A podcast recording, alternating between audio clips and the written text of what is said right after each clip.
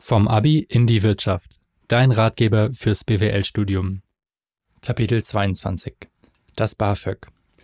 Die Möglichkeit, ein Studium aufzunehmen, sollte nicht vom Einkommen der Eltern beeinträchtigt werden. Das dachte sich auch die Bundesregierung um den damaligen Kanzler Willy Brandt und beschloss 1971 das Bundesausbildungsförderungsgesetz, kurz BAföG.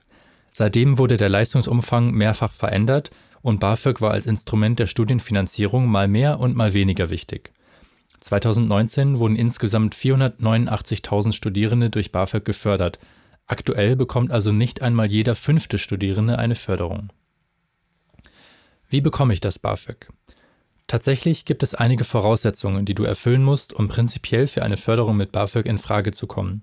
Beim Start deines Bachelors solltest du nicht älter als 29 Jahre sein, das Studium muss dein erstes Studium sein und es muss in Vollzeit stattfinden.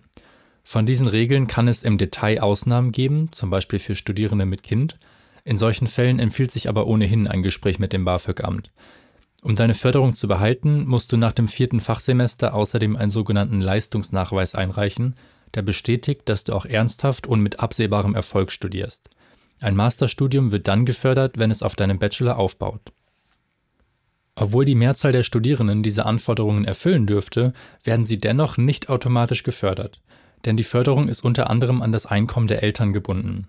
Da es diverse Freibeträge gibt, zum Beispiel basierend auf dem Familienstand deiner Eltern, deinen Geschwistern, Unterhaltszahlungen der Großeltern oder der Art deiner Ausbildung, kann man leider keine konkrete Zahl nennen, welche Höhe des Familieneinkommens nicht überschreiten darf, damit du noch gefördert wirst. Die BAföG-Ämter der Studierendenwerke berechnen dir basierend auf dem Steuerbescheid deiner Eltern, aber kostenlos und unverbindlich die voraussichtliche Höhe der Förderung. Auch Online-Rechner gibt es, diese sind aber nicht immer verlässlich. Als Faustregel kann man sagen, dass das Einkommen deiner Eltern unter dem Durchschnittseinkommen liegen sollte, damit dein Antrag Chancen auf Erfolg hat. Auch dein eigenes Einkommen kann die Höhe des BAföG beeinflussen. Das passiert dann, wenn dein Vermögen höher als 8.200 Euro ist oder du über 5.421 Euro pro Jahr verdienst. Für alles, was über diesen Grenzbeträgen liegt, verringert sich dein BAföG-Satz. Es ist also erlaubt, neben der BAföG-Förderung einen Nebenjob anzunehmen. Dein Einkommen sollte 450 Euro pro Monat aber nicht überschreiten. Der Hintergrund ist, dass der Staat gerade den Studierenden helfen möchte, die sich ein Studium sonst gar nicht leisten könnten. Es gibt übrigens auch sogenanntes elternunabhängiges BAföG. Dieses kannst du erhalten, wenn du mehrere Jahre berufstätig warst und dich dadurch die letzten Jahre selbstständig finanzieren konntest. In dem Fall wird das Einkommen deiner Eltern nicht mehr für die BAföG-Höhe berücksichtigt. Wie läuft eine Förderung ab? Im aktuellen Wintersemester liegt die BAföG-Höchstforderung für Studierende unter 25 Jahren, die nicht mehr bei ihren Eltern leben und nicht in der Familienversicherung sind, bei 934 Euro pro Monat. Damit kannst du in vielen Städten bereits all deine Kosten abdecken. In teureren Städten reicht es vielleicht nicht aus. Wenn dein Einkommen, Vermögen oder das Einkommen deiner Eltern zu hoch sind, wird der BAföG-Satz anteilig reduziert. Daher bekommen nur etwa die Hälfte der BAföG-Empfängerinnen wirklich den Höchstsatz. Im Durchschnitt erhielt jede geförderte Person 2020 503 Euro pro Monat. BAföG erhältst du maximal für die Dauer deiner Regelstudienzeit. Bei Bachelorabschlüssen sind das in der Regel sechs oder sieben Semester.